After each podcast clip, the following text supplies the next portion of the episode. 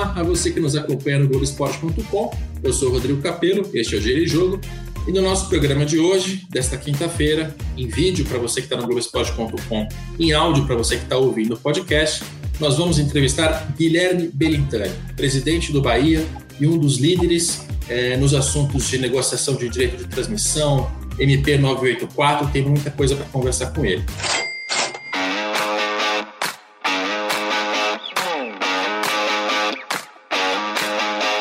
Eu vou colocá-lo na tela agora, já dando as boas-vindas ao Belintani. Obrigado por participar aqui do programa. Ok, obrigado, Capelo. Obrigado, Martinho. Um prazer enorme estar aqui com vocês. Obrigado pelo convite. E para me ajudar nessa conversa, tem a participação do Martim Fernandes, repórter da Globo em São Paulo. Tudo bem, Martim?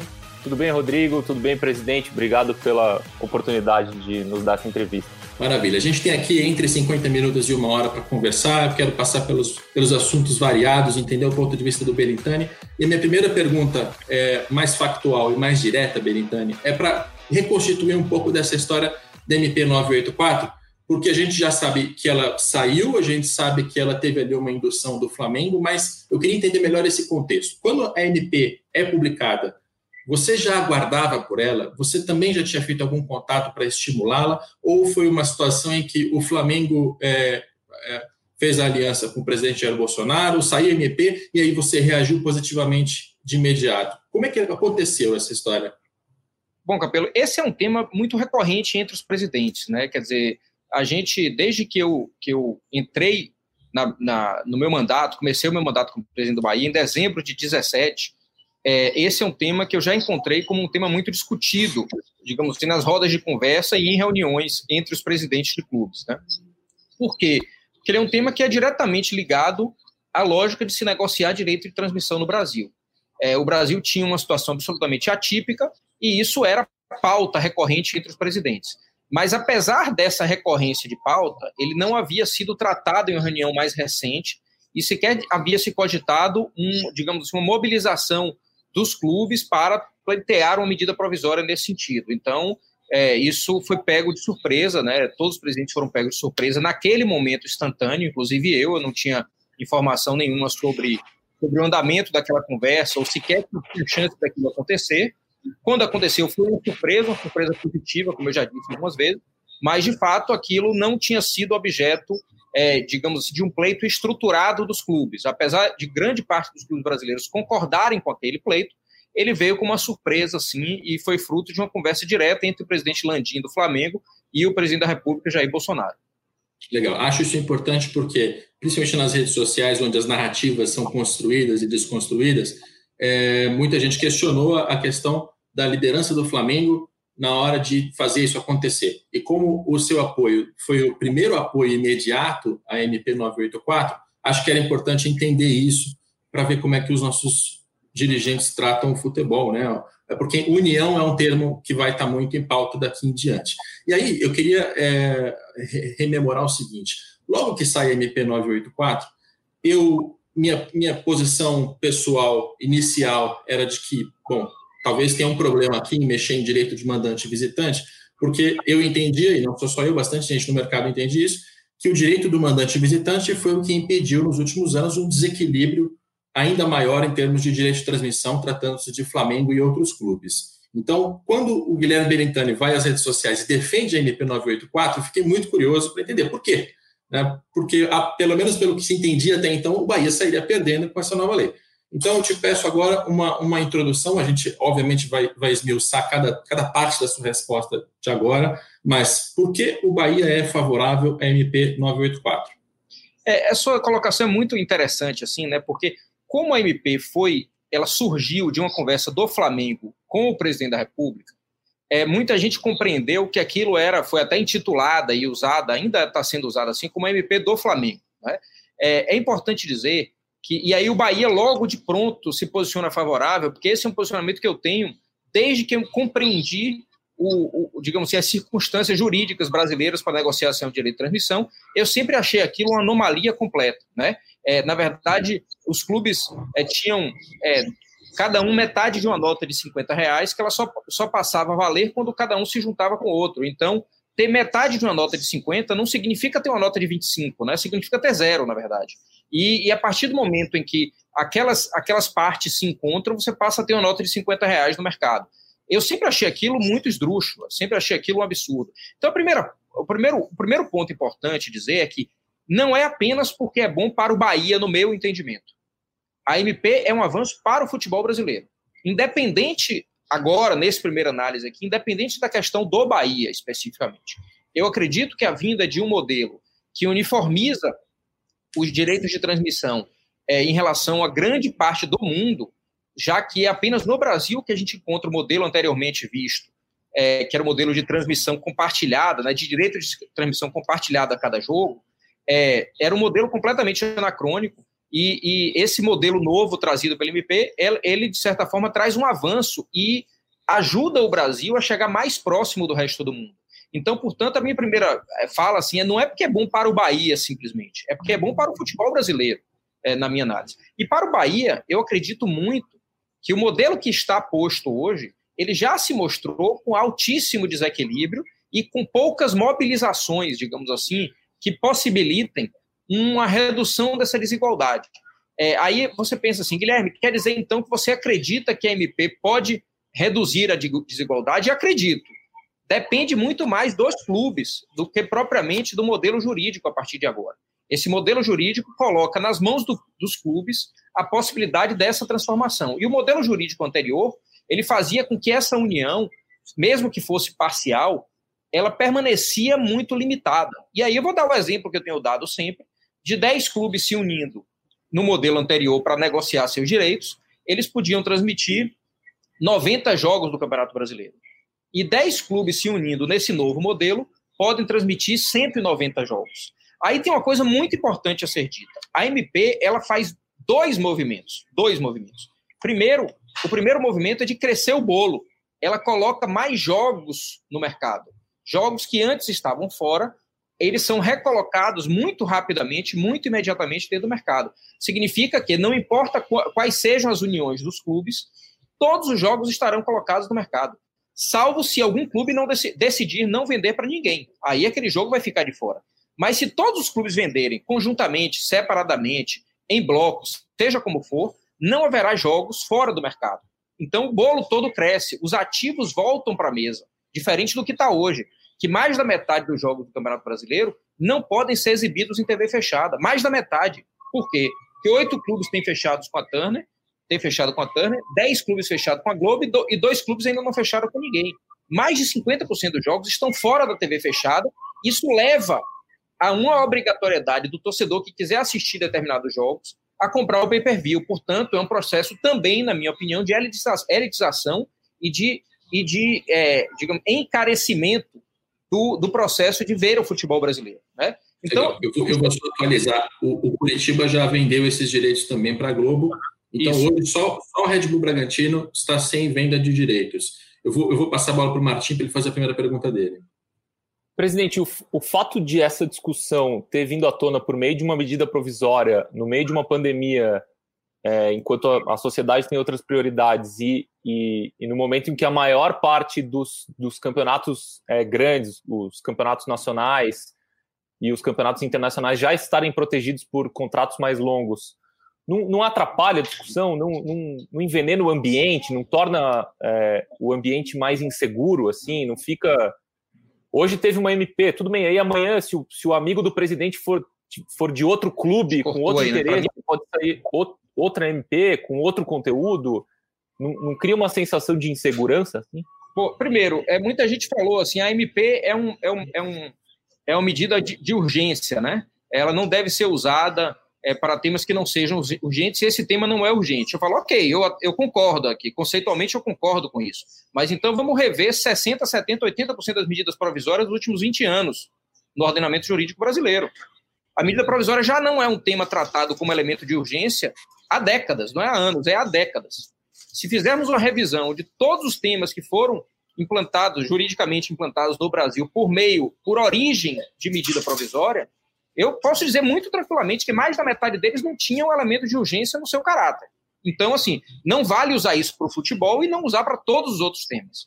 É, se esse tema deveria ou não ser tratado durante a pandemia, talvez eu concordasse se o Congresso dissesse o seguinte: Estamos assoberbados, temos um monte de coisa aqui para votar, e votar a MP do futebol significa deixar de votar algum tema relevante. Eu concordo. Nesse caso, eu concordo. Mas também não sei se é essa a pauta. Eu acho que o Congresso está conseguindo atingir e, e, e, atuar de forma muito clara é, em relação a esses elementos assim, de processo legislativo. Mas, Benitani, tem uma questão da pergunta do Martim que eu acho importante é, ressaltar: a insegurança jurídica. Né? Porque hoje o que ocorre é o seguinte: a Globo comprou os direitos de transmissão, e, e, fazendo um parênteses, sou funcionário da Globo, assim como o Martim também é funcionário da Globo, mas aqui a gente está exercendo nossa função de repórter. Né? O nosso espectador está livre para desconfiar o quanto ele quiser, mas acho que conhecendo o nosso trabalho, dá para dá entender a nossa posição aqui.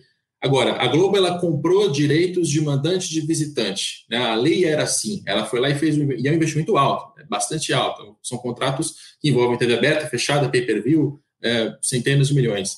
O que acontece? Quando a, entra uma MP e ela muda as regras do jogo e prejudica um parceiro do futebol, na cabeça de quem ainda vai entrar, seja um parceiro estrangeiro, um parceiro nacional, não fica a mensagem de que, olha, Contrato no Brasil, contrato no futebol brasileiro não é algo para ser respeitado, porque a qualquer momento você faz um investimento de bilhão de longo prazo e aquilo pode ser rompido caso um amigo do presidente é, venha com uma MP nova, uma nova interpretação, etc.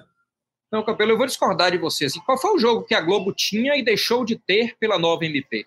Campeonato Carioca. Nenhum. Não, não. O, a Globo não tinha os jogos do Flamengo no Campeonato Carioca. Mas ela tinha jogos do Boa Ela não Vista. tinha. Ela não perdeu. Ela tinha, ela não, comprou ela, jogos do Boa Vista não, e do Bangu. Ela, ela, comprou jogos do Boa Vista em, nos quais o, o, Flamengo não disputasse. Ela não perdeu ah, nenhum jogo. A lei não era não, essa. Mas o, Flamengo, mas o Flamengo transmitiu um jogo que, pela regra anterior, ele não tinha, sem a MP. Sim, ele não tinha, mas a Globo também não tinha. A Globo não perdeu nenhum jogo. Também não tinha, sim. Então é o seguinte, essa tese da insegurança jurídica, de quebra de contrato, me desculpe, mas é uma falácia. Sob o ponto de vista de argumentação jurídica, não tem como ficar de pé. A Globo não perdeu nenhum jogo que ela, que ela tinha antes. Mas perdeu, Benitani, porque ela tinha o um jogo do Boa Vista e do Bangu que ela comprou. E quando ela comprou, era visitante e mandante. Mas então, ela, ela comprou o jogo do Bangu. Não, Capelo, vamos lá.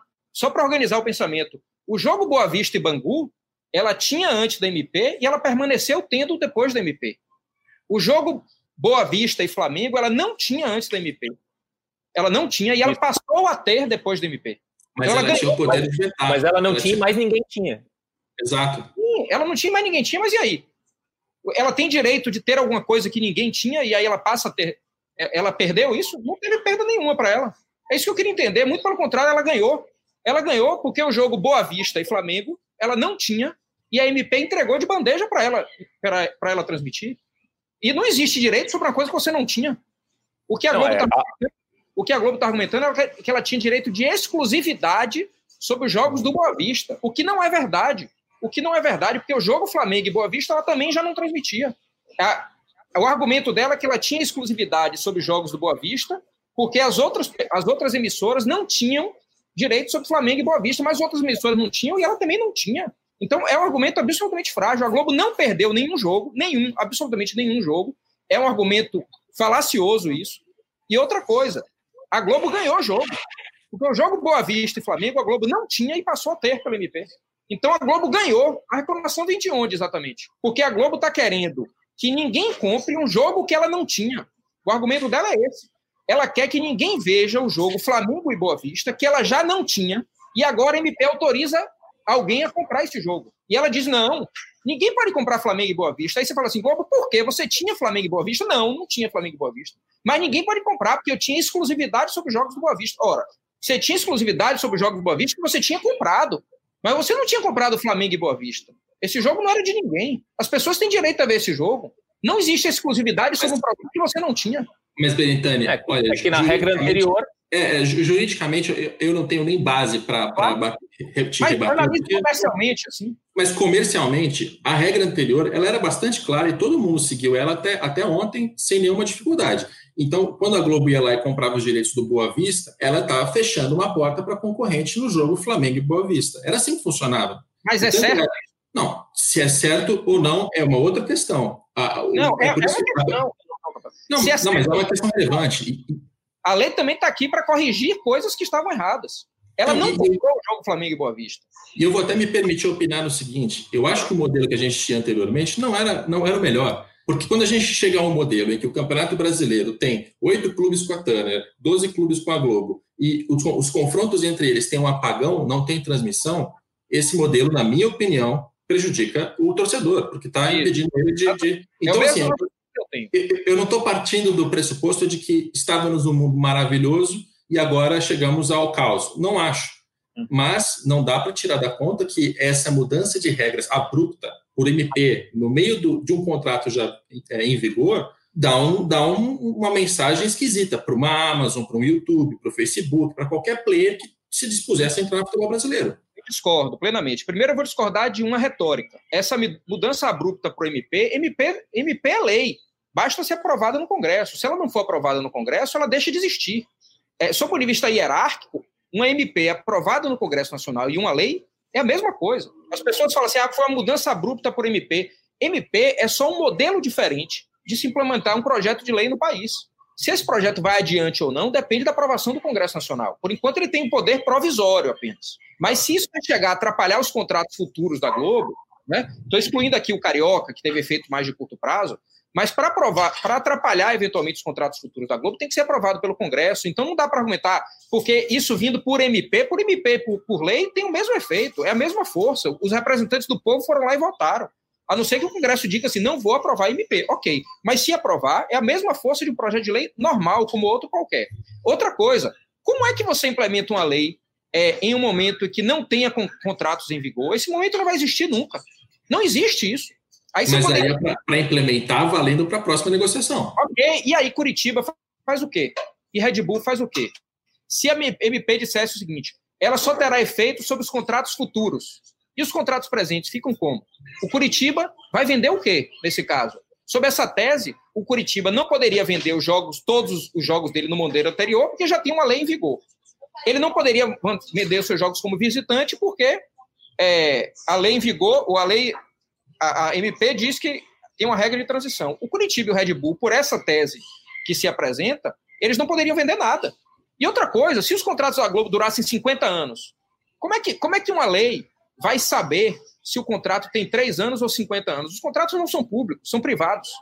Se o contrato durarem 50 anos, é, a, a lei vai demorar 50 anos para entrar em vigor? O que a lei tem que respeitar é direito adquirido. É ato jurídico perfeito.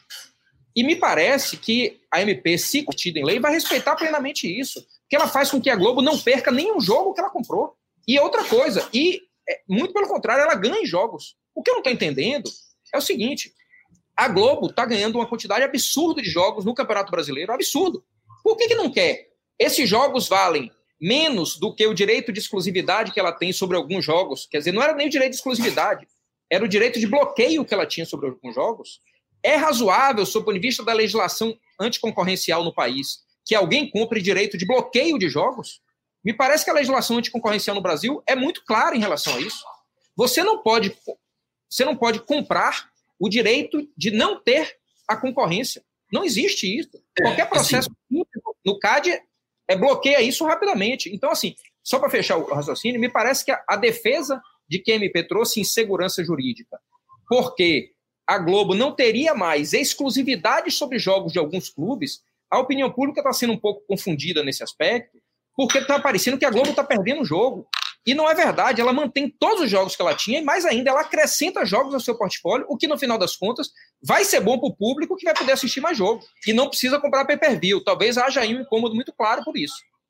Legal. O bom, o bom de ouvir é, todos os lados é esse. A gente está ouvindo a visão do Berintani, a visão da Globo, de, de certa maneira, eu e Martim, a gente está trazendo aqui o que a gente já leu em notas oficiais, e aí o torcedor vai, vai formar a opinião dele. E agora eu queria avançar da parte jurídica para a parte comercial e estratégica. Né? Eu queria que, que você explicasse, Berintani, o que, que você vislumbra como um futuro de 2025, por exemplo. Né? Digamos que, ok, o Congresso é, incorporou a mudança na, na lei Pelé, agora os direitos são só do mandante, agora o, o Benitani pode formar um bloco de 10 clubes e vender, em vez de é, 90 partidas, 190 partidas. Tem um pacote comercial mais forte na mão. Esse, esse argumento foi o que você usou na primeira conversa que a gente teve e que abriu minha cabeça para uma outra possibilidade. Uhum. Ok, o que, o que mais? O que mais você vislumbra para o futuro? Assim? O que você acha que deve acontecer? Bom, é isso, Capelo e Martim, é uma coisa importante. Assim. Eu vejo a partida da MP como é, é, o, o, início de um ciclo. Né? Ela, por si só, ela não resolve o problema. Porque eu ouvi de muita gente, por exemplo, é, eu, eu, eu, conversei, com, conversei com o PVC outro dia, ele me, ele me, ele me disse, não, Guilherme, mas é, eu falei, você é contra a MP por quê? Ele falou, porque a MP, o direito do mandante sem negociação coletiva, ele tinha que vir com negociação coletiva. Eu falei, olha, ok, mundo perfeito, mundo perfeito. Se, se viesse uma legislação que mostrasse que os clubes têm que, além de ter o direito do mandante, tem que negociar coletivamente, tem uma regra de distribuição, mas isso não vai acontecer. É você forçar demais e é o Estado brasileiro entrar demais no interesse individual de cada um de dizer assim, eu não quero negociar coletivamente. E o clube vai dizer tem o direito de não negociar coletivamente, ou seja, negociação coletiva, para mim, na realidade atual da cultura brasileira, é algo impensado. Nós não temos cultura de associativismo. Os clubes estão muito no embrião ainda de um, de um modelo coletivo. Se vem uma lei e força isso, vai dar errado, eu não tenho dúvida nenhuma. Vai dividir com, que, com base em que regra? Como é que é essa divisão? Qual o critério? É um legislador que vai determinar isso? Acho muito difícil. Só para fechar esse primeiro conceito aqui e dizer assim, o que, que eu acho que vai acontecer? A lei, a partir do direito do mandante, se confirmada a medida provisória, ela vai praticamente obrigar, entre aspas aqui, a união de clubes, sejam, seja união parcial ou até mesmo integral algum dia. Por quê? Porque sem essa união, os clubes não vão ter o bolo grande, eles vão ter bolinhos pequenos. Eles vão ter fatias de bolo muito pequeno. Então a MP faz com que você com 10 clubes unidos, por exemplo, você coloque 190 jogos no mercado em vez de 90, ou dando o exemplo aqui dos oito clubes que fizeram contrato com a Turner, que hoje tem 56 jogos pela legislação anterior e passam a ter 152 jogos pela nova legislação.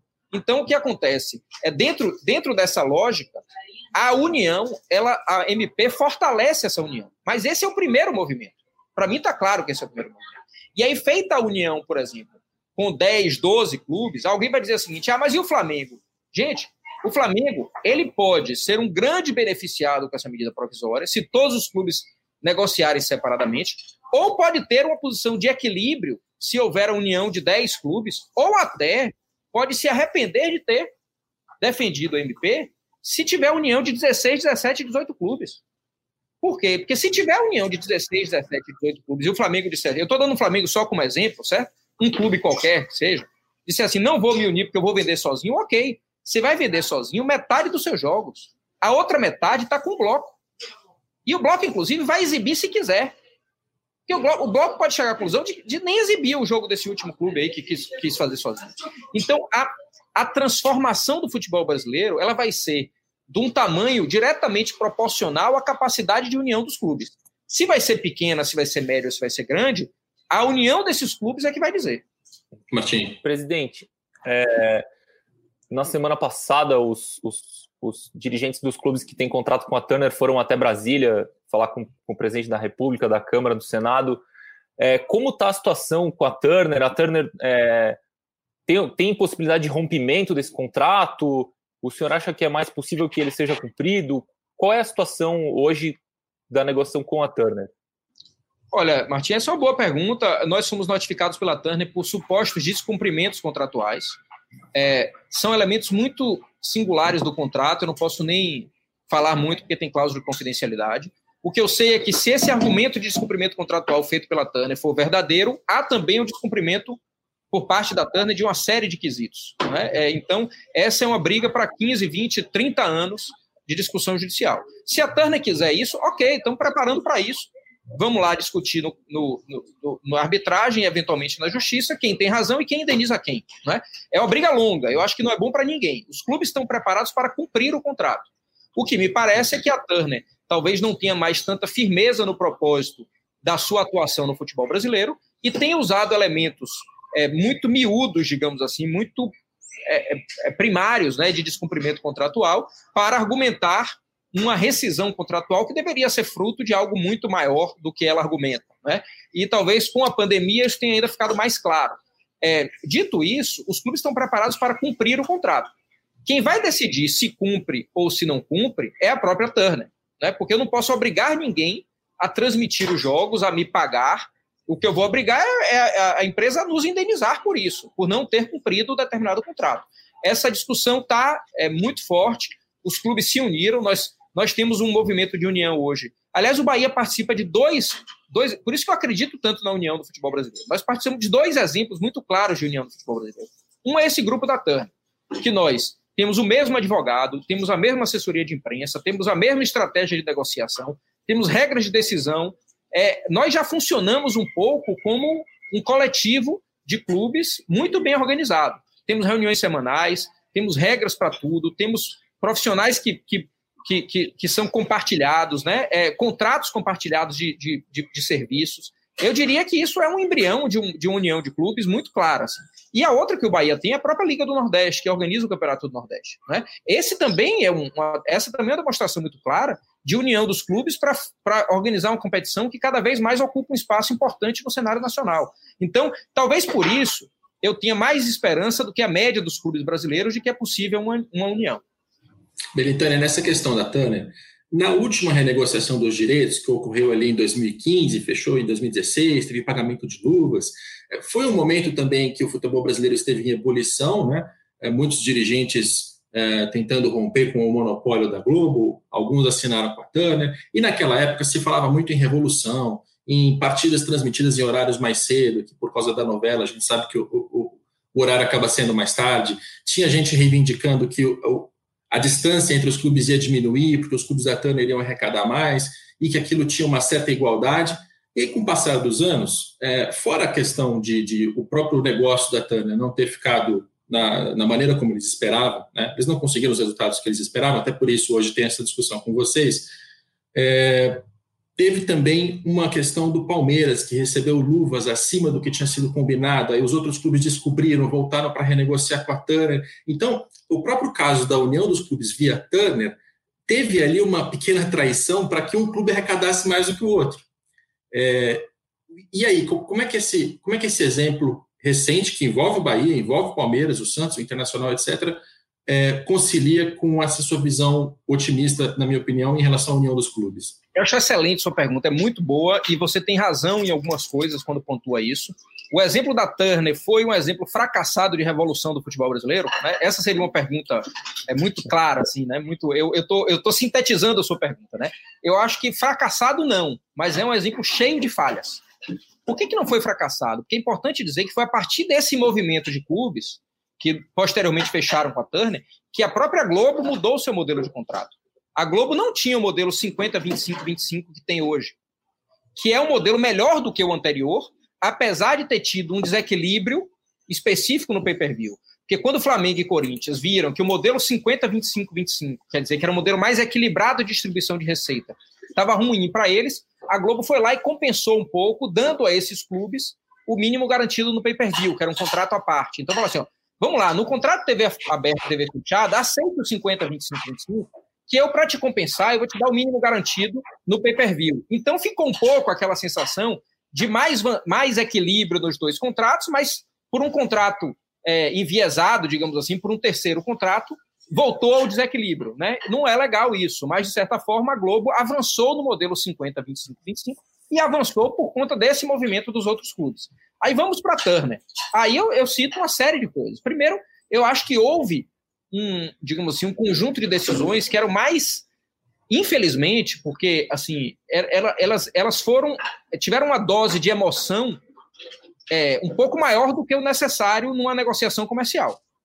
É, talvez ali, em busca de uma revolução simbólica do futebol brasileiro, é, esqueceu-se de tratar questões comerciais muito importantes. E eu digo, o contrato, o contrato fechado com a Turner pelo Bahia, ele é pior do que o contrato fechado com a Globo por outros clubes. Não tenho nenhuma dúvida disso. Comercialmente é para a gente pior. Financeiramente nós ganhamos menos do que ganharíamos se tivesse relacionado com a Globo. Então, assim, só que essa revolução, entre aspas, teve efeito também no contrato da Globo. E muita coisa que a Globo colocou nos seus contratos com os seus clubes foram posteriores ao avanço muito maduro da negociação com a Turner. Aí os clubes falam, pô, já chegamos até aqui, a Globo agora está oferecendo um monte de vantagem, vamos ficar com esses aqui, porque vamos ficar com a Turner, foi ela que provocou a gente desde o começo, né? provocou a união desses clubes. Então, isso tudo. Agora, sobre o caso Palmeiras, não houve traição do Palmeiras, não houve. O Palmeiras não tinha assinado o contrato com os clubes. Houve, houve traição da Turner, sim. Por quê? Porque a Turner tinha assinado com os clubes, com uma série de clubes, e no nosso contrato está dizendo que ela não poderia pagar mais a nenhum clube. Aí ela vai ao Palmeiras, ou o Palmeiras vai a ela, não interessa, e fala assim: eu tenho interesse em assinar com a Turner, mas eu não quero esse contrato aí, eu quero um contrato melhor. E a Turner falou: ok, eu aceito te dar um contrato melhor. O, o Palmeiras não tinha assinado com a gente e descumpriu o contrato. O Palmeiras era um clube que estava fora do bloco. A Turner foi lá, ofereceu mais, ou o Palmeiras se ofereceu por mais, não sei dizer, e a Turner pagou, mesmo tendo no nosso contrato, um impedimento de pagar mais a qualquer clube, estando ele ou não naquele contrato. E aí sim houve um elemento de uma compensação financeira posterior. Foi uma bagunça, não tenho dúvida, mas se ajustou depois. É, eu, acho que, eu acho que é um caso interessante para lembrar agora, porque quando a gente fala que vai ter um bloco de 10 clubes, com o Bahia, Curitiba, Atlético Paranaense, coisa e tal, quando o Palmeiras entrar, é, é, é, da natureza do Palmeiras querer ganhar mais dinheiro do que vocês para ter mais chance de ganhar dentro de campo. E a mesma coisa vai ser o Corinthians, o São Paulo, o Flamengo, que vão usar os vários argumentos ali de que não, eu dou mais audiência, eu valho mais, então eu mereço receber mais. Tem, tem aquele, aquela meritocracia conveniente que só serve nessa hora, né? Capelo, deixa eu falar uma coisa que é bem importante, assim, eu tenho que tomar cuidado com o que eu falo para não ser mal interpretado, mas eu não vejo a união dos clubes do Brasil exclusivamente por um critério absolutamente equilibrado de repartição de receita. Não vejo. Eu não tenho essa ilusão. Eu não tenho essa ilusão. Eu acho que aí sim um modelo de transição vai ser muito importante. Como se fez na La Liga, por exemplo. Falar o seguinte, ó, é, to, todo mundo, o que todo mundo já tem está garantido. Vamos distribuir com mais equilíbrio o dinheiro novo que chegar no mercado. Ok. É o justo? É o mundo ideal? Não é o mundo ideal, mas eu já aprendi na minha vida que o mundo ideal não existe. Se a gente ficar esperando o mundo ideal para fazer a revolução, meu amigo, eu, eu acredito muito mais em evolução do que em revolução. Então, é, é a minha natureza. Né? Eu acho que a revolução ela tem momentos, circunstâncias, mas não é o caso a ser aplicado na economia do futebol brasileiro. A união ela vai se dar a partir de uma evolução no propósito, uma evolução na forma, e não de uma revolução dessa forma. Então, para mim, isso está muito claro. Eu não acredito que uma união vai ser estabelecida com os clubes do futebol brasileiro a partir de uma repartição absolutamente igualitária dos recursos. Esse, esse modelo, esse seria um modelo que vocês já estão discutindo, presidente, de o que tem agora a gente mantém e daqui para frente vamos tentar distribuir melhor o que vier e, e, e partir do, do piso atual, da situação atual? É uma discussão que vocês estão tendo no grupo de vocês? Sim, é uma discussão que a gente está tendo, é uma discussão que a gente vê como muito madura. É, é lógico que ainda é o começo da discussão, mas para se ter uma ideia, a gente vai pagando o advogado, por exemplo, a gente contratou um advogado para. O pagamento do advogado é proporcional ao que cada um recebe no contrato. Quem recebe mais, paga, paga mais. a cota maior. Quem recebe menos, paga a sua cota menor. Não é dividido por oito. Então, uhum. assim, são critérios importantes que a gente está fazendo de laboratório, digamos assim, para um processo que pode ter amplitude, né? Mas, inclusive, isso, dizer o seguinte: não dá para propor um modelo em que essa união de oito ela só vai ficar de pé se o Palmeiras perder dinheiro. O Palmeiras já está acostumado com aquele orçamento. Né? Então, a gente tem muita discussão boa, talvez, para dividir com o futebol brasileiro a partir desse grupo. Colocando em números para quem não entendeu, rapidamente. Imagina que hoje o futebol brasileiro arrecada 2 bilhões com televisão. A proposta é manter os 2 bilhões como estão, aí na próxima renegociação passa a arrecadar 3, esse 1 bilhão adicional você distribui diferente os dois iniciais é, da maneira como já está. Se você mantém o, o direito do Palmeiras e tenta equilibrar com o Bahia no excedente. Mais ou menos isso, né? Isso, e que não precisa ser só de direitos de transmissão, o que é bem importante. Pode ser de álbum de figurinha, por exemplo que a gente nem o álbum de figurinha a gente negocia coletivamente. Então, é. É, isso tudo pode ser dinheiro novo trazido para um bloco comercial que se estrutura no futebol brasileiro. Martim. É, a gente viu no final no, na semana passada e agora no final de semana o Flamengo fez transmissões o seu próprio canal, o Vasco também fez. O Bahia tem algum plano desse de transmitir os jogos, é, produzir os jogos numa plataforma própria, num canal próprio? Como, ou, ou o Bahia prefere vender para quem já está acostumado a fazer isso? olha, Martim, a gente não poderia fazer isso agora porque nós temos contratos em vigor e eu não vou lutar para quebrar contrato. Então, assim, todos os campeonatos hoje que o Bahia joga estão negociados com as suas emissoras de TV. E mesmo os jogos que vêm para o mercado a partir da MP, vamos dizer que a MP se concretiza em lei, transforma em lei, os, os jogos de TV fechada é, que o Bahia tem, é, eu acho muito complicado a gente tendo vendido uma parte desses jogos para a Turner, vender essa outra parte para outra emissora. Eu acho que não é um, uma postura sobre vista é, de ética comercial uma coisa muito, digamos assim, é correta da nossa parte. Né? O que a gente deve oferecer é a Turner para ver se ela quer comprar esses jogos adicionais primeiro. No mínimo, ela tem, tem que ter a prioridade. Então, assim, diferente do Flamengo, que que não tinha assinado o Campeonato Carioca, não tinham vendido o Campeonato Carioca, o Bahia tem todos os jogos vendidos. Agora, você fala assim, a realidade de 2021 é outra completamente diferente. Isso está completamente no foco do Bahia. Nós vamos lançar agora, nos próximos dias, a plataforma sócio digital. O nosso modelo comercial é muito diferente do modelo que está sendo instituído agora é, a partir da MP por vários clubes. Né? É absolutamente diferente.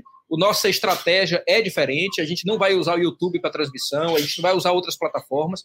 Nós vamos nossa, usar nossa própria plataforma, foi desenvolvida por uma startup aqui em Salvador, junto com a gente, junto com o nosso núcleo de inovação. É uma plataforma que chama Sócio Digital, é um aplicativo. O objetivo em 2020 é transmitir todo o conteúdo de intervalo entre partidas, quer dizer, ao final de uma partida até o começo da outra, todo esse conteúdo do meio do caminho é o conteúdo, digamos assim, dos direitos televisivos dessa plataforma no ano de 2020. Pós-jogo, pré-jogo, embarque, desembarque, jantares, treinos, entrevistas coletivas, programas, tudo isso vai dentro dessa plataforma. Na, a gente vai fazer por mês, já no primeiro mês, mais de 100 horas de transmissão, sendo metade delas ao vivo e metade delas gravado. É, isso vai ser tudo feito com nossa estrutura, equipe própria, é, e, e, a gente vai ao ar nos próximos dias. Só que isso é um aplicativo próprio. Nós não vamos contratar ninguém para fazer, e isso vai ser por meio de assinatura. Preço médio de R$ reais é, alguns vão pagar R$ 9,90, sócio tem desconto por mês, e ele tem acesso a todo esse conteúdo por meio de assinatura. Na verdade, nós, estamos, nós já temos um aplicativo também desenvolvido por nós aqui, nós estamos convertendo esse aplicativo em uma grande plataforma de streaming. Agora, 2021, Campeonato Baiano, lógico, depende também da gente conversar com os outros clubes, mas em princípio o Campeonato Baiano já vai nessa plataforma também. Tá, eu vou até é, fazer uma, uma explicação o Flamengo fala muito em desintermediação. Desintermediação é exatamente isso que o Benitani está falando agora. É não depender de ninguém, ter o próprio canal e operar sozinho, fazer sua transmissão de, de pós, pré, etc., e depois das próprias partidas para valorizar e receber o dinheiro direto do torcedor. Agora, neste modelo, Berentani, você tem um custo, né? Você vai ter o custo de operação do canal, etc.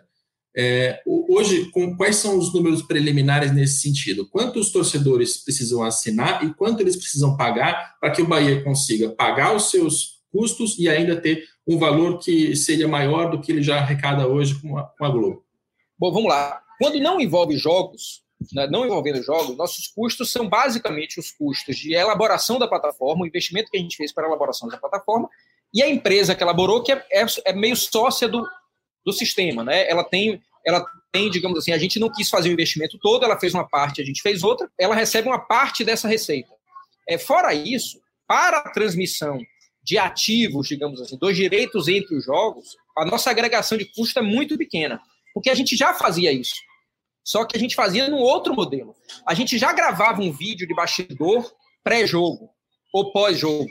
Só que a gente divulgava isso nas redes sociais, a gente editava, a gente fazia isso tudo. Nosso modelo de comunicação hoje é absolutamente diferente. A gente partiu para o modelo de comunicação que a gente vai usar os mesmos profissionais que já faziam isso, só que a gente vai ter transmissão ao vivo, a gente vai ter é, é, muito material gravado, mas é, de uma maneira muito diferente do que a gente fazia. Essa, esse, esse programa que a gente está fazendo aqui, ele vai ao ar provavelmente no mesmo no, no, modelo muito parecido com o que a gente como se estivesse vendo ao vivo. Porque ele não tem uma edição muito complexa ele não tem uma produção muito complexa cada um está fazendo da sua própria casa ou do seu escritório. É, por muito tempo o modelo de, de superprodução da TV brasileira é, tornou inacessível as produções caseiras né? Elas eram tidas com produções de baixo de baixo padrão. A pandemia nos deu um outro paradigma ela disse o seguinte não é porque você está em sua casa em vez de estar no estúdio mega produzido que aquilo é ruim. E a gente está levando isso para esse novo modelo de comunicação. Então, a comunicação mais solta, do dia a dia, sem chroma key, sem produção de, de estúdio, sem grandes câmeras, às vezes fazendo até no celular. Então, a nossa plataforma ela está preparada para, por exemplo, fazer uma cobertura ao vivo do embarque do time dentro de um avião, indo para um jogo, fazer uma cobertura ao vivo pelo celular do assessor de imprensa. Quem vai viajar vai continuar sendo só o assessor de imprensa. Ele vai fazer aquelas comunicações ali. Lógico, na hora de filmar o treino numa viagem, aí a gente vai optar se leva um cinegrafista, duas câmeras, três câmeras, se contrata no lugar onde a gente vai viajar um serviço é básico assim de, de cobertura ou não, ou se, se, se não vamos transmitir o treino. Tem ajuda para fazer. Essa é a cobertura jornalística do, do evento, né? A transmissão ao vivo requer caminhão, ah, claro. Aí, aí, é outra história, né? É outra história, porque eu estava falando do produto é, que não é o jogo, né? Esse é o produto 2020. Para o do, produto 2021, se você olhar, a gente já tem aqui muitos modelos de transmissão. A próprio modelo de transmissão do Flamengo do primeiro jogo que ele fez foi uma transmissão top, de alto nível. Agora, quanto custa aquela? Eu sei que não custa é o que custa para uma TV, por exemplo. Né? Eu sei que uma transmissão de jogo por TV hoje ela custa em torno de uns 300 mil reais, mais ou menos. Né? Mas ela usa um mecanismo, uma produção, uma história, um, um tipo de, de, profissional, deslocamento, é, sinal, satélite, um monte de coisa que não é o modelo atual que a gente vai prever para a nossa plataforma. A gente já faz aqui na Copa do Nordeste a transmissão da competição inteira, com custos ali em torno de 20 a 30 mil reais por jogo, 10% do custo de produção de TV. Precisa avançar? Precisa, mas não vamos ter nunca o custo que uma TV tem, é um custo muito mais reduzido para uma plataforma de internet. Não corre o risco de depreciar o produto na hora de vender para transmissão e para patrocinador? Não, porque eu acho que isso, isso é uma coisa que é a evolução. A gente vai começar pelo Campeonato Baiano, não vou começar pelo Campeonato Brasileiro. E é preciso ter algum, alguma experiência para transformar isso aos poucos. É, um, é, uma coisa interessante, assim, as pessoas estão dizendo assim, ah, os clubes não estão preparados pelo, para o streaming. Não estão mesmo. O ponto de partida é reconhecer que não estamos. Mas se a gente achar sempre que não está, que não está, que não está, a gente não começa nunca. Como é que começaram as transmissões de internet? Como é que o YouTube começou? Começou rastejando mesmo. Depois foi ficando de pé, foi sentando, foi ficando de pé, e hoje é um grande exemplo. Né? É, que bom que o Bahia vai poder começar pelo Campeonato Baiano no ano que vem, vai aprender como faz, vai dar qualidade, vai cobrar menos por isso também. Né? Ele não vai cobrar o preço de uma transmissão top, vai cobrar um preço de uma transmissão ainda embrionária, de um sistema de internet, de uma estrutura de internet no Brasil ainda também arcaica. Quando isso for evoluindo, a transformação real vai estar em 2025, quando os contratos de, de TV do Brasil acabarem. Eu não tenho ilusão de que ano que vem os clubes vão entregar um produto de qualidade plena, comparável ao padrão Globo de produção, por exemplo. Mas o que os clubes precisam fazer é, em 2025, estarem prontos para estar no mesmo nível do mercado brasileiro, no mínimo. E acho isso então, bem...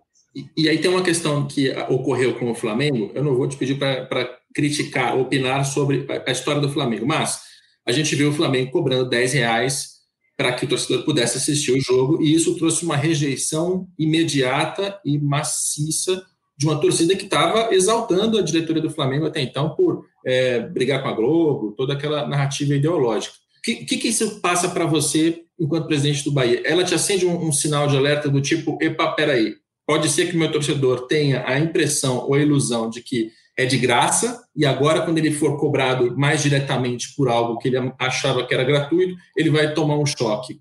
Como é que isso pode ser resolvido? Bom, eu primeiro eu acho que tem alguns, alguns elementos que devem ser refletidos sobre a experiência do Flamengo. Né?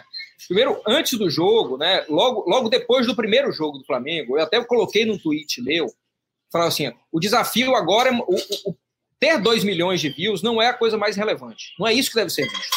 O que deve ser visto é que o modelo é viável, mas o desafio agora é ver como monetiza. E aí, no terceiro tweet dessa sequência, eu coloco assim: esse sistema vai ser, vai substituir a TV aberta, que era a expectativa da torcida do Flamengo, é? que fosse uma mera substituição da TV aberta. Ele vai ser um pay-per-view ou ele vai ser um misto, que é um pay-per-view barato. É, Para mim, a substituição da TV aberta era impossível de acontecer, porque ela precisaria de uma força de patrocinador equivalente ao que a Globo tem. E o Flamengo não vai ter isso da noite para o dia. Não vai ter. A Globo tem contratos que são construídos ao longo de décadas. A, Globo entrega ativos que não é só do jogo. Ela tem chamadas ao longo de toda a semana. Ela tem ativos cruzados. A empresa que fecha o Campeonato Brasileiro é a mesma que fecha a Copa do Mundo, é a mesma que fecha uma Olimpíada. E aquilo tem todo um processo, digamos assim, de construção de plataforma comercial que o clube sozinho não vai criar de uma noite para o dia. Então é impossível um clube fazer do YouTube, no curto prazo, um produto que vai substituir a TV aberta. Isso é uma ilusão. Então, para mim, nesse aspecto, o que faltou foi comunicar à torcida de que aquilo era um jogo experimental e que o segundo já não seria assim. Então, se, se tivesse feito só isso, já teria falado assim: ó, que bom que o experimental deu certo, vamos todos agora pagar, porque o Flamengo precisa receber, e é verdade isso, para manter aquele, aquele, aquele elenco do Flamengo não é barato. Não dá para deixar de, de, de, monetizar um jogo como esse. Então, para mim, é um elemento de comunicação e, segundo, de concepção de produto mesmo. Talvez o Flamengo, e é natural que seja, não saiba ainda qual é o produto que ele quer. Né? É, é, é um pay-per-view, é um pay-per-view barato, é um pay-per-view que ele vai fechar para o ano inteiro e pagar mês a mês, incluindo todos os jogos. É um pay-per-view por jogo, né, como o próprio nome já diz originalmente. Talvez não haja ainda essa segurança e a torcida sente isso. A torcida sente, mas veja, não é uma crítica ao Flamengo, é natural. O Flamengo foi o pioneiro desse processo.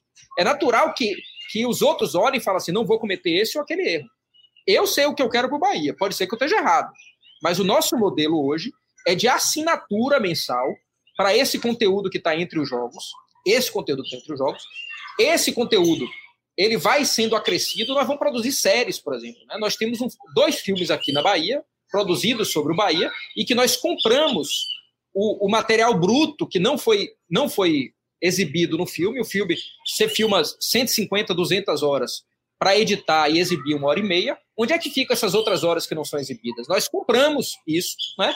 É, e a partir daí nós vamos produzir séries que, que ajudem a fazer o nosso canal um canal mais robustez de, de conteúdo. Aí eu vou cobrar assinatura. Para isso está muito claro, eu vou cobrar assinatura. Quando eu incluir Campeonato Baiano, só para entrar nessa coisa do jogo, eu vou decidir se o assinante paga X a mais por cada jogo ou se eu incluo todos os jogos e aumento um pouquinho o preço da assinatura. Esse é um modelo comercial que eu ainda vou decidir. Mas o Brasil vai aprendendo com o pioneirismo, o Flamengo tem o ônus de ser o pioneiro. Eu acho que merece, com toda franqueza, e a torcida do Flamengo tem que olhar isso, merece todos os perdões por eventuais erros. Porque o pioneirismo tem disso, meus amigos. Não vamos entender, ah, o Flamengo foi massacrado porque a plataforma não aguentou.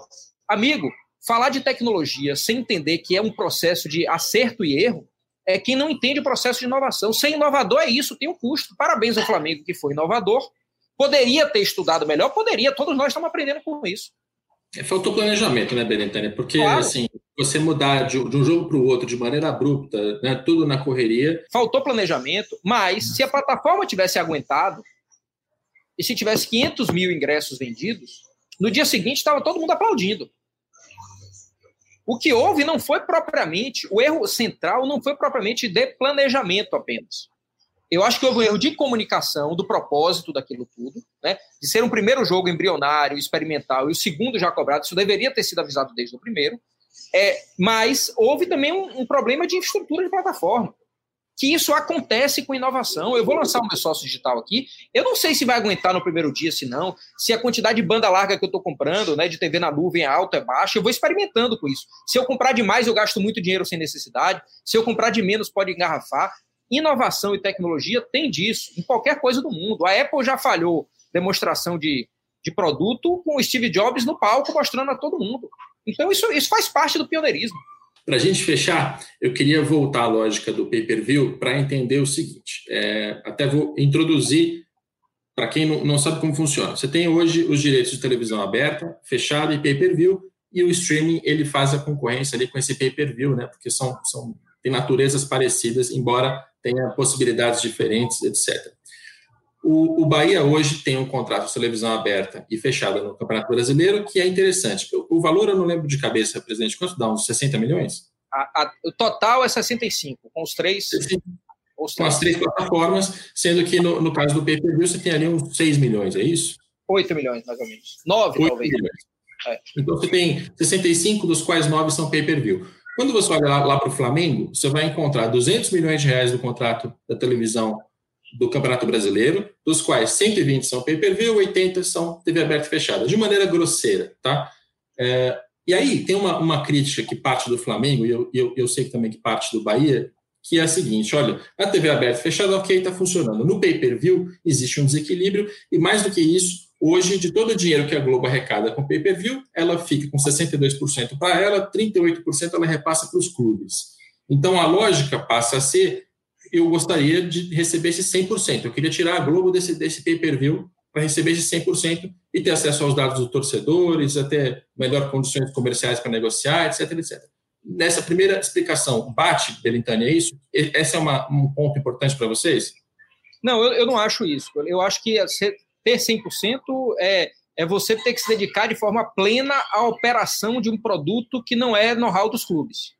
Eu dificilmente eu faria é, um, um, um, produto pleno do Bahia, digamos assim, sem uma, uma emissora de TV, de, de TV, uma produtora sendo agregadora desse produto. Mas acho 62% algo absolutamente fora do, do paradigma. Assim, né? Então, então a crítica a crítica está lá, 62%. Esse 62, 38 é um ponto de crítica dos clubes em relação à Globo. É, só para compreender melhor assim, eu acho que a gente sempre vai precisar, no mínimo, de uma produtora de jogos né? porque eu não posso ter um cameraman como meu funcionário. Né? É, é, a gente vai precisar de uma produtora. Agora, é que ela no caso da Globo, ela não é só produtora, ela é distribuidora, ela é agregadora comercial, ela é sócia do produto. A gente critica muito o fato dela ter 62%. Tá. Aí, com essa, com a NP, com as reformas, com as mudanças todas que estão em curso agora, pode ser que chegue a um ponto em que esse, esse modelo mude e o Bahia decida, por exemplo, tirar o pay-per-view, não só o Bahia, o bloco de 10, 12, 16 clubes, tire o pay-per-view da Globo, continua vendendo aberta e fechada para a Globo, para a Turner, quem, quem quer que seja, e passa a negociar esses direitos com outro player. Um ponto que ainda não, não entrou na minha cabeça, Benitani, é, neste, nesta possibilidade, o Bahia não está arriscando o, o, o dinheiro da televisão aberta e fechada?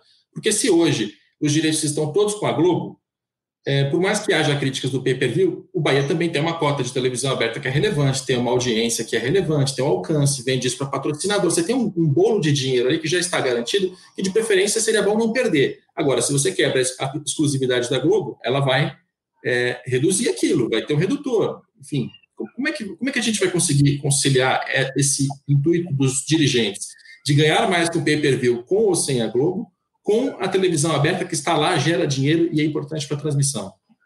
Bom, primeiro, a gente tem tempo para ver isso, né? Os contratos até acabam em 2024. A gente não precisa sair decidindo isso da noite para o dia. O que para mim está muito claro é que o pay-per-view ele, ele é muito desigual. Né? Ele não tem a divisão 50, 25, 25. O que é 50, 25, 25? É 50% do valor arrecadado distribuído linearmente, igualmente entre os clubes. 25 conforme a colocação no campeonato, e 25 conforme a audiência daquele clube. É uma divisão justa, muito justa. Nesse modelo, provavelmente, o Flamengo vai ganhar bem mais do que o Bahia, porque metade do valor é distribuído igualmente. Os 25 de audiência, o Flamengo vai ter mais do que o Bahia, e o 25 de colocação também a tendência é que o Flamengo fique na frente do Bahia e ganhe mais. Só que no modelo do pay-per-view atual é 100% dividido com base no número de assinantes. Então a desigualdade é enorme é enorme. E, além disso, Flamengo e Corinthians têm mínimo garantido. Significa que, dos 38% que os clubes recebem, 13% vai para Flamengo e Corinthians, números aproximados, e os outros 25% é dividido entre 18 clubes. Olha o tamanho dessa desigualdade. 13, Flamengo e Corinthians. 25 dividido entre 18 clubes. Então, é, é, algo muito desigual. Isso tem que ser revisto. Seja revisto pela Globo, seja revisto por um novo modelo comercial que os clubes, parte deles, instituam até 2025. Agora, aí você pensa assim, ah, você vai, você vai perder TV fechada e vai ter, perder TV aberta. TV fechada a gente já não tem com a Globo, a gente tem com a Turner. E provavelmente pode ter com outro ativo, outro player que venha ao mercado. E a TV aberta, essa sim, é um, é um digamos assim, um, um trunfo que a Globo tem, e, e, e ali está a sua principal receita comercial, né? é ali que ela exibe nas quartas à noite e nos domingos à tarde. Se em algum momento a gente entender que isso está prejudicado, a gente pode vender para outra emissora ou eventualmente a Globo dizer assim, ó, eu só pago isso tudo se tiver os três juntos, mas se for só TV fechada, eu não pago isso. Teoricamente, isso não poderá acontecer, porque ela já negociou separadamente os ativos. Ela já pagou, por exemplo, o Atlético Paranaense, ela pagou a TV aberta do Atlético Paranaense e o Atlético não quis vender o pay-per-view. Eu também não queria vender o pay-per-view, mas eu não tinha opção. Final de 2017, começo de 2018, eu estava sem caixa. É, o clube faturava metade do que fatura hoje. Eu não tinha a força econômica que eu tenho hoje. Então eu tive que vender o PPV. Hoje eu não venderia de jeito nenhum. Dois anos depois eu não venderia o PPV. Não venderia, porque o dinheiro para mim não, não, é, não é relevante. E, a, e assim como a Globo permaneceu comprando a TV aberta do Atlético Paranaense, provavelmente compraria também do Bahia. Agora, 2025, não sei. O que importa disso, assim, nós temos tempo para resolver. Né? Nós temos tempo para ir construindo opções. Eu, sinceramente, acho que esses anos vão ser anos de aprendizagem. E eu não acho que é em um mês, dois meses, três meses que a gente vai sair fazendo a revolução. Martim, mata, mata esse programa com a sua última pergunta. Presidente, qual é, qual é o seu plano, qual é a, a vocação que, que o senhor espera do Bahia? Ser o maior do Nordeste? É brigar lá em cima com, com, os, com, com os clubes do Sudeste? O que, o que, que Bahia o senhor quer entregar quando deixar de ser presidente? Eu acho que são duas perguntas diferentes. Né? Que Bahia eu vou entregar quando deixar de ser presidente? Ainda não é o Bahia para o qual ele, eu acho que ele tem a vocação. Né? São duas coisas. Né? Eu vou falar, eu vou falar assim um pouco da, da, minha visão como presidente, do meu período, né, que acaba agora em dezembro, eu tenho uma opção de concorrer à eleição, e se eu decidir concorrer é, é, e for reeleito, eu tenho mais três anos, se eu decidir não concorrer, eu fico até dezembro, né, ou se eu decidir concorrer e não for reeleito, naturalmente. É, então, eu fico até dezembro ou mais três anos. Esse período é um período que o Bahia passou de ser um clube é, em, em, em, início de recuperação, né, ele veio de, de destroçado pré-2013. De 2013 para cá, ele mudou muito o modelo de gestão e hoje ele está saindo. Se, se, a gente imaginar que ele tem três ciclos, é, ele está concluindo o primeiro ciclo. O que é essa conclusão do primeiro ciclo? Nós deixamos de ser um clube que entrávamos no campeonato da Série A disputando para não cair. Nós, não é que a gente não vai mais disputar para não cair, não. A soberba aqui passa longe, certo? Mas assim, a tendência é que nós sejamos pelo menos um clube de meio de tabela com o tamanho que nós temos hoje. Então a gente a gente está muito perto de concluir esse primeiro ciclo, que agora a pandemia vai atrasar um pouco, vai atrasar mais um ou dois anos, mas a gente conclui o primeiro ciclo e a gente começa um segundo ciclo. Qual é esse segundo ciclo? De estabilidade na Série A, né, de ser um clube considerado mais estável na Série A, ser um clube que aumente o seu tamanho comercial. Nós dobramos o faturamento em dois anos e acho que tem espaço para crescer mais 40%, 50% em mais dois anos. Né? Esse é o nosso tamanho. E aí a gente vai, em mais três, quatro, cinco anos, talvez, por conta da pandemia, fechando esse segundo ciclo que eu chamo. Aí eu já não serei mais presidente, eu já vou ter encerrado meu mandato ou agora ou no final dos três anos. Então, eu espero entregar o Bahia com esse segundo ciclo maduro, do meio desse segundo ciclo, digamos assim. E aí, para um outro ciclo, que é o terceiro ciclo dessa transformação, eu acho que nós temos toda a condição de ter, ter assim uma referência do que nós temos hoje, que é, por exemplo, um Grêmio, né? ou o Atlético Mineiro no momento de maior estabilidade. Por quê? Porque são clubes que têm economias regionais equivalentes à da Bahia, apesar da Bahia ser o estado mais pobre. Né?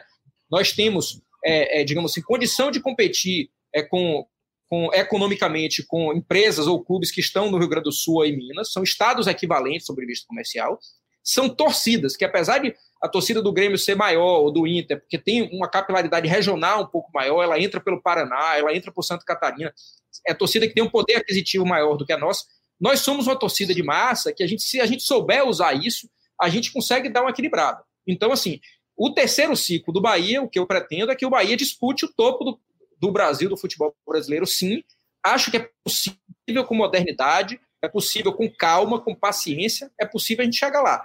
Não pode ter pressa. O que não pode é a gente achar que a gente pode mais é, e o braço não alcançar ainda.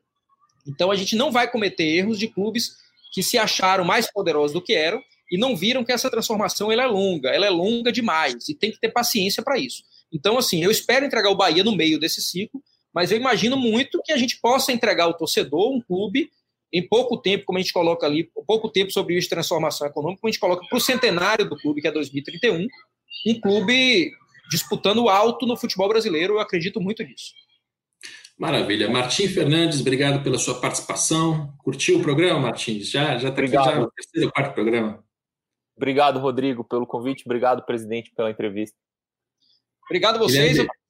Só na palavra final aqui, dizer que de todo esse conflito, assim, eu estava refletindo muito esse fim de semana e falando assim, qual é a saída é, para o futebol brasileiro num momento como esse, em que onde só se vê conflito, né?